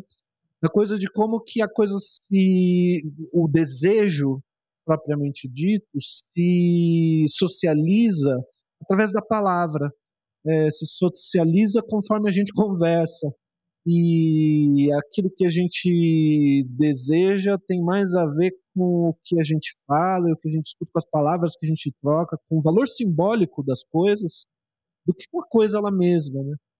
É... é interessante você falar isso do, do valor simbólico, porque quando você fala do tapa-sexo marajoara, a gente tem que entender que aquele tapa-sexo era uma questão ritualística. Eles não estavam usando o tapa-sexo para esconder nada. Era usado em momentos específicos, ou seja, tinha um rito, um ritual ali. A própria pintura indígena corporal, apesar dela sim significar status, etc., ela hoje, raramente você tem um índio com a genitália de fora. Um índio não, desculpa me corrigindo, um indígena com a genitália de fora. É muito raro você ter hoje isso.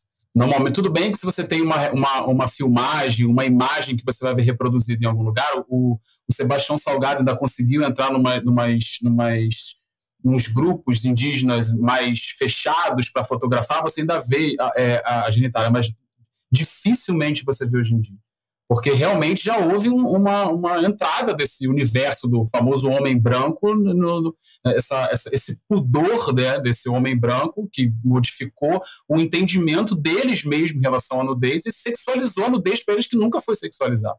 Existia ritos, né? Você vê, por exemplo, você falou, pensando nos ameríndios, né, pensando muito mais numa, numa construção da América, se você, se você pegar os incas, a quantidade de, de cerâmicas, as cerâmicas mochica, que são as cerâmicas consideradas pornográficas, né? Só porque tem pênis, porque tem é, cenas de, de, de, de, sexo, inclusive, que hoje a gente vê como pornografia, mas é tudo ritualizado, tudo tem um significado. As cenas de sexo eram, eram, eram encontros com espiritualidades é, diversas, né? Então, assim, existe aí um olhar ocidental abraâmico, que eu não quero nem dizer só cristão católico, eu prefiro, eu prefiro falar abraâmico porque os judeus e os muçulmanos também têm essa visão, existe um olhar ocidental abraâmico em cima de, dessa, dessa nudez que elimina isso, ela, ela corta, ela, ela, ela censura a nudez de forma bem é, direta. E eu falo especificamente disso porque a gente sim vai encontrar censura em países orientais, mas a gente sabe, eu não estou nem falando só por causa do Kama Sutra hindu, não, tá? Porque seria o clássico, né?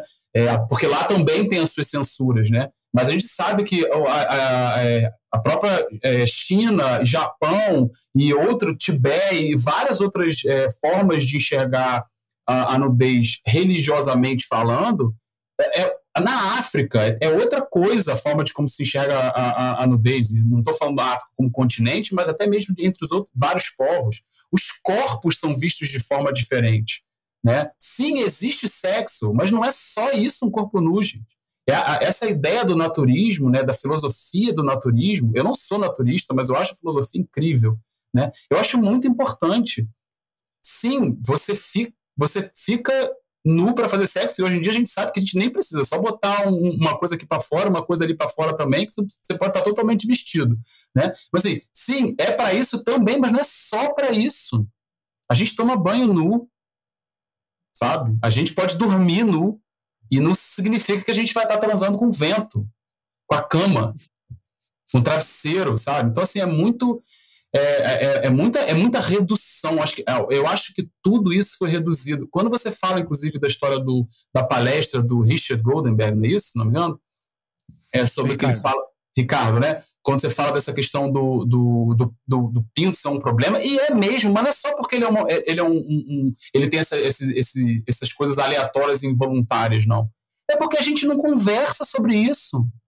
Quando um homem conversou com outro homem, sabe, caraca, meu pinto sem ser zoado e sem ser julgado. Né? Caraca, tô achando que meu pinto tá assim, tá assado. Putz, transei ontem, brochei. Caramba, cara, tô com um negócio aqui. Mulher, não tem negócio mulher mostra o peito para outra? Ai, olha aqui minha bunda. Quando é que um homem vai fazer isso, cara? Porque existe uma redução, esse em história da sexualidade, né, que é outro ponto, né? O pinto ele tá com um, um, um, uma redução da, da, sabe, dessa coisa do sexo. Assim, é, eu acho isso muito é, massa, cruel, a palavra que eu, que eu repito, né, é cruel, é massacrante, porque você tem uma, um, é uma imagem de poder, como a gente já falou bastante, mas ele está reduzido. Está reduzido a um ponto só. Tem tanta coisa que a gente poderia estar tá usando de, de melhor se conectando muito mais. Não estou falando de se conectando de forma sexual, isso que, que vale para quem desejar isso. Eu acho ótimo, maravilhoso, né? Faço, inclusive. Mas assim, é para assim, você pensar que tem muito mais coisa para a gente fazer, a gente poder trocar, sabe? A gente poder conversar, a gente poder tirar nossas dúvidas, a gente poder saber pensar nessa história da diversidade, eliminar, como é que a gente vai eliminar um padrão construído se a gente não pode conversar sobre esse padrão? Porque eu não posso falar que eu não estou me sentindo bem naquele padrão, porque se eu falo com um amigo meu, ele vai achar que eu sou viado. Sou, mas ele vai achar, entendeu? Eu não posso conversar com ninguém. Sabe aquela coisa assim? Eu não posso conversar com um hétero, porque o hétero vai achar que eu estou dando em cima dele. Sim. Então, assim, você não pode conversar sobre esses assuntos. A gente fica muito limitado. É, é, a ideia é um pouco isso, sabe? Por isso que eu falo, quando eu falo da Falo como revista, eu, eu sempre falo dela como espaço é porque é isso, eu recebo depoimento de gente, sabe, de todas as idades falando que sabe, olha para o pinto e não consegue ter uma relação independente da orientação sexual, porque não tem um problema com aquilo. E nunca falou aquilo para ninguém. Sei lá, aos 60 anos nunca não consegue porque nunca falou com ninguém, nem com médico, que já é um outro detalhe, né? Que nós, homens, a gente nem cuida da nossa saúde. A mulher vai no ginecologista quando menstrua. A gente vai quando? A gente vai quando falar de pinto? Quando o pinto tá caindo, cara. O pinto tá caindo, tu vai no médico. Já tá quase morrendo. A gente não cuida nem da nossa saúde, a gente não fala, a gente tem vergonha, o famoso toque retal, meu Deus. Gente, tem uma história recente de, de, de uns quatro anos que tinha homem que não estava passando papel higiênico na bunda, vou falar assim diretamente, porque estava achando que era um problema ia ser gay. Pelo amor de Deus, que, que, que mundo é esse, sabe? Onde você tem um, um, uma dificuldade de se relacionar com essas partes. Uhum. Inclusive, é, um, é, um, é, um, é uma, um espaço vazio que se cria de representação. Não é à toa que não se representa na arte. E não é à toa que as mídias sociais cortam e censuram né? Justamente porque tudo está conectado. Como não, há, como é, não é representado, não é falado. Se não é falado, não é representado. E assim vai girando, né? Esse... E aí eu vou isso fazer um. Eu vou fa... Isso vira. Isso vai sendo recalcado e recalca justamente os desejos do, uh, que giram em torno disso aí. Daí o que a gente vai ver é aquele que a gente que eu cansei de ver hoje conta das eleições eu tô frequentando demais o Twitter mais do que eu devia. E passou hoje o dia inteiro aquele senhor lambendo uma uma lambendo uma espingarda, um rifle. Uma espingarda, um fuzil. Olha aí, Bolsonaro. 12. Isso, ele fala, olha, Bolsonaro, e lambe, assim, mas ele lambe com gosto, né? Ele não, não é uma lambida assim tímida é uma lambidona, assim, realmente, no, no, no, no, naquele falo, óbvio. E assim, o que hoje proliferou psicanalistas para tudo que é lado, porque assim, todo mundo viu aqui, não precisava ser psicanalista para ver a referência óbvia do cara que era um cara, um fascista, é, e que estava uh, ameaçando. Uh, a sociedade, de modo geral, andando com um rifle na, na rua e que estava patente, assim, para quem quisesse, transparente, para quem quisesse ver o desejo reprimido dele, óbvio, assim, que é, eu acho que uma pena, não é. É, é um, uma, uma, uma tragédia, uma tragédia realmente, uh, que, que que, uma, que a situação de repressão seja tal que vá dar nisso, né? onde eu preciso para mostrar que eu sou macho mesmo, eu preciso ser violento e eu preciso ser é, dominar o outro, eu preciso mostrar que eu sou mais forte e que tudo isso se recaia nessa relação com o pinto que é, precisa ser. Porque a, a, caracterização da vergonha é precisamente é, eu me ver uh, falho ou, ou, em falta exatamente ali aonde eu me orgulho. Exatamente ali da onde eu tiro o meu valor. Onde eu sou capaz. Então, assim, é, é, é muito. É, uma pessoa que não canta, não canta nada, nunca, nunca tanto faz, e a, a pessoa tá num parabéns para você, ela canta desafinado. E eu, você chegar pra pessoa, oh, você desafinou nesse parabéns, tipo, o cara vai olhar pra você e falar, foda-se, né? É, foda-se. Agora, na minha família, que todos são todos cantam de, no, no coral, e meu pai era regente, assim, um parabéns para você sai em quatro vozes. Se você desafinar um pouquinho, harmonia, você passa vergonha. Você passa vergonha porque é ali onde a gente se orgulha como família. Olha como a gente é foda e tal. Assim, desafinou um tiquinho de nada, a pessoa vai ficar, vai, vai ficar vermelha.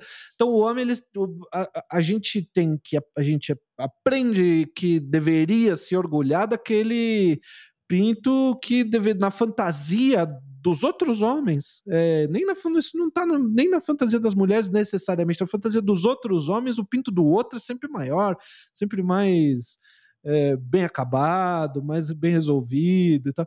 E aí você, o seu deveria. E a, e a vergonha vem exatamente dali, daí, né? Então é, é aqui que. Nesse lugar em que eu deveria me orgulhar, é ali que eu tenho uma falha, então não, ninguém pode ver, e não vamos falar disso, não podemos discutir, vamos jogar isso tipo debaixo do tapete, e, meu, isso é, isso é batata, né? Se é isso, é vergonha, isso é uma coisa vergonha, que, porque ali tem uma fantasia, né?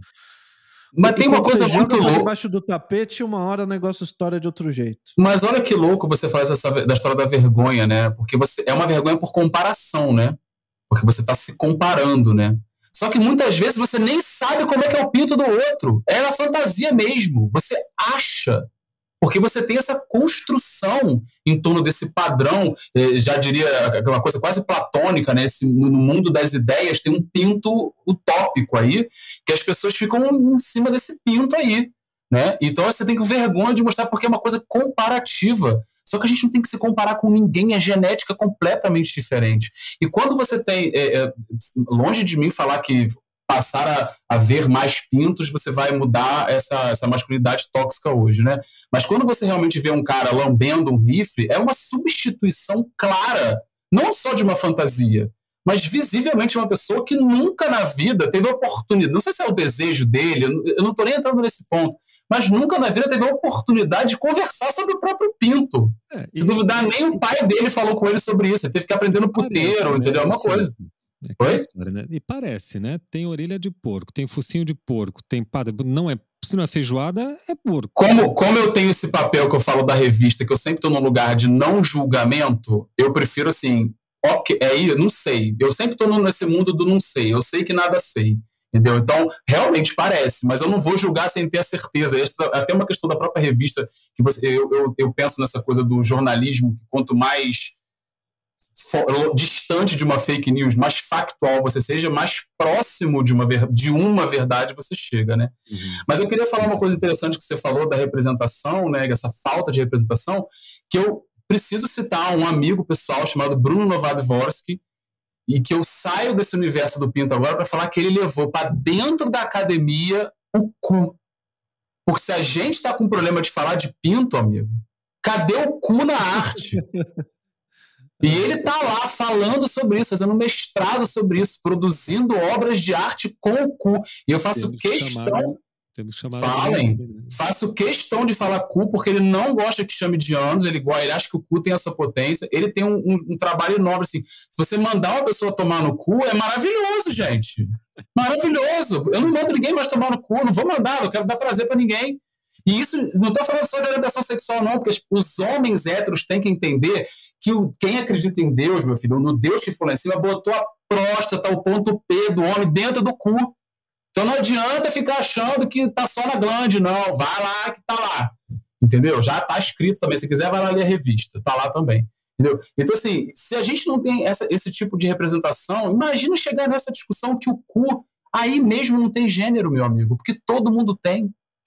Todo mundo, trans, cis, mulher, homem, interessa, travesti, não interessa, tem um cu. E aí? Como é que você vai representar isso na arte? Essa é uma discussão para deixa para o Bruno, entendeu? Porque isso é bem ampliado. Mas é uma, uma, a gente tem que ver o quanto a gente tem que passar ainda. Sim.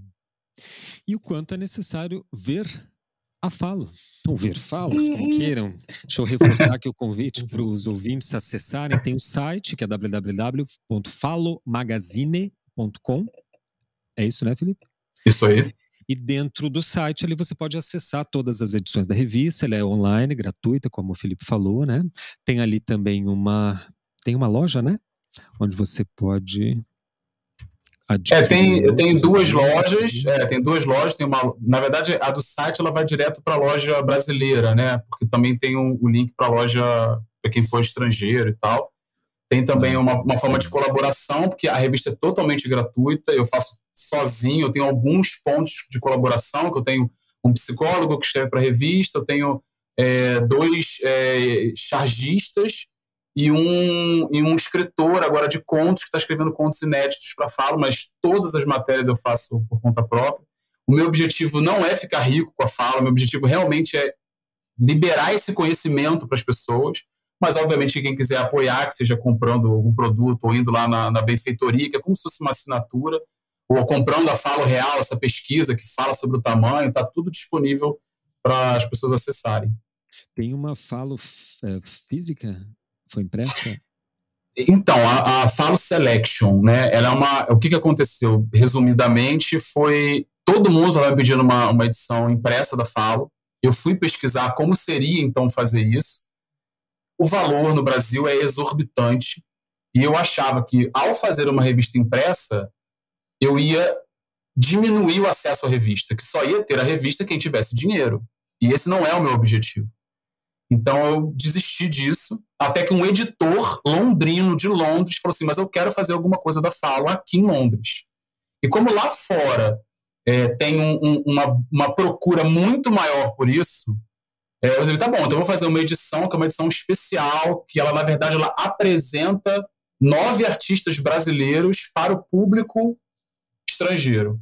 Então, ela não é exatamente uma, uma revista de artigos que vão falar sobre é, a nudez masculina. É quase uma, uma, um catálogo, portfólio desses artistas para o público estrangeiro. Né? Então tá lá nove artistas. Eu uso inclusive o Manifesto para o Brasil, essa coisa da exportação do, da, da, do, produto brasileiro para fora na, no editorial. Mas essa revista está esgotada, esse livro, não é um livrinho, né? Está esgotado no momento. A gente está combinando de como fazer para fazer uma, uma nova edição.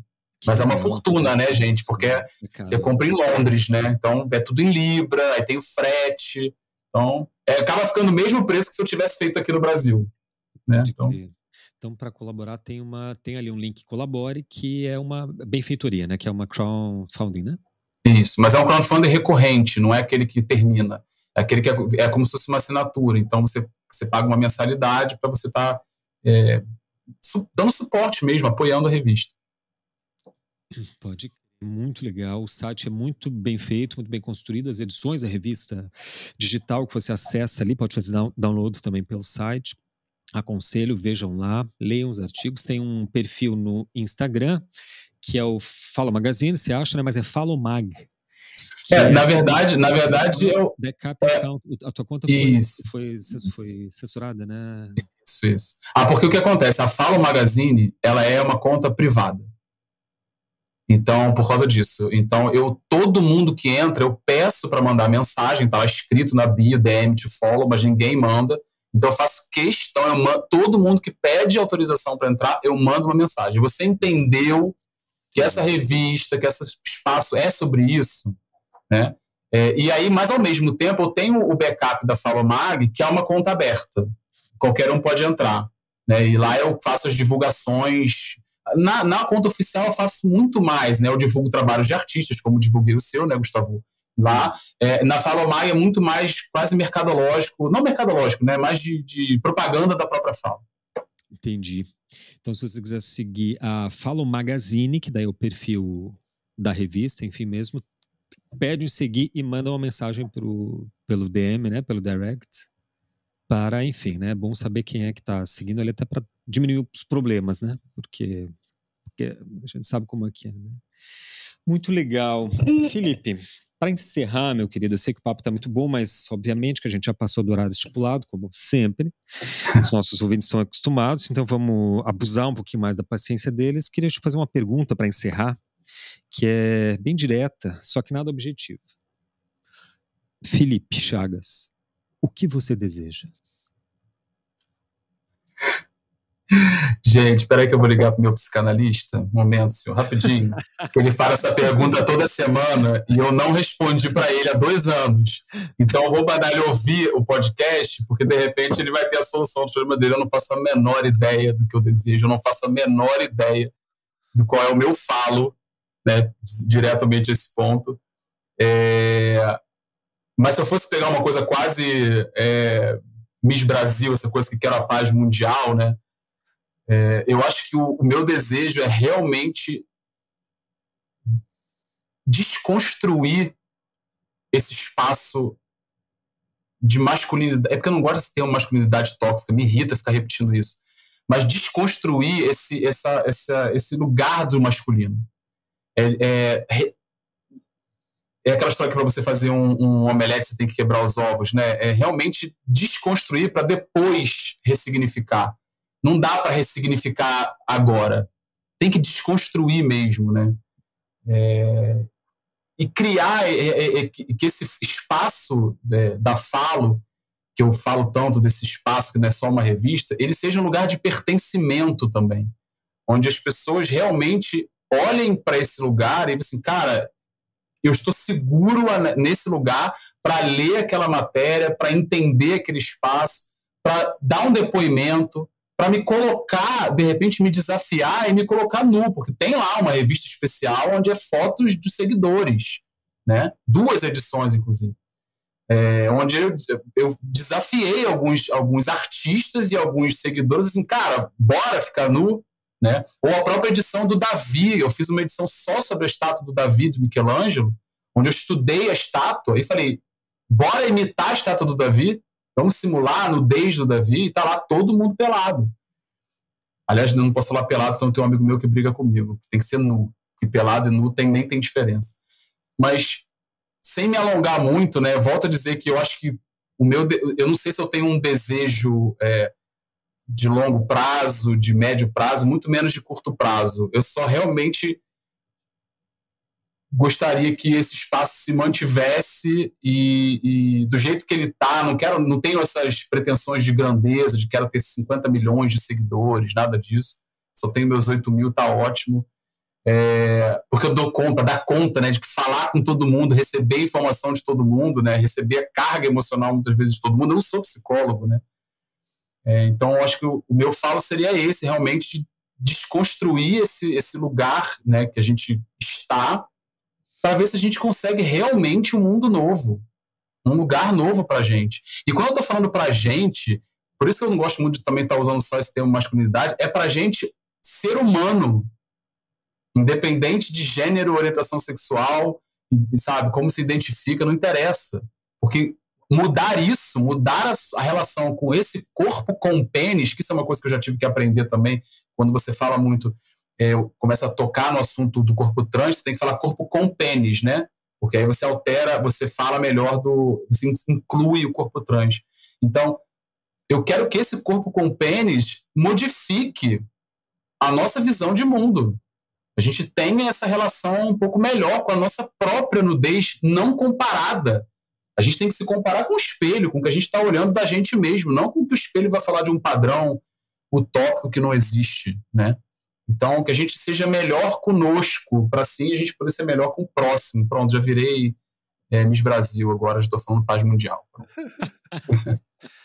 Mas, Felipe, para encerrar mesmo, se você tiver um pouco de paciência, vou fazer uma última pergunta. É, pode soar como uma provocação, mas, mas é, essa última pergunta é a seguinte: O que você deseja?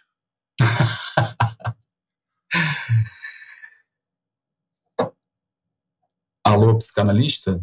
Então, estamos fazendo uma pergunta aqui que eu não sei responder. Você, você pode responder para mim?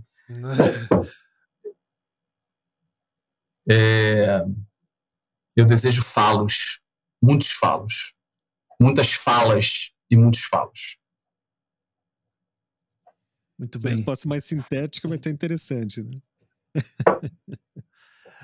É, a primeira pergunta, a pessoa dá a resposta Miss Brasil. Eu achei ótimo que você falou. Vou dar a resposta Miss Brasil. A Porque gente tem que repetir é a pergunta e agora vai. Agora vai.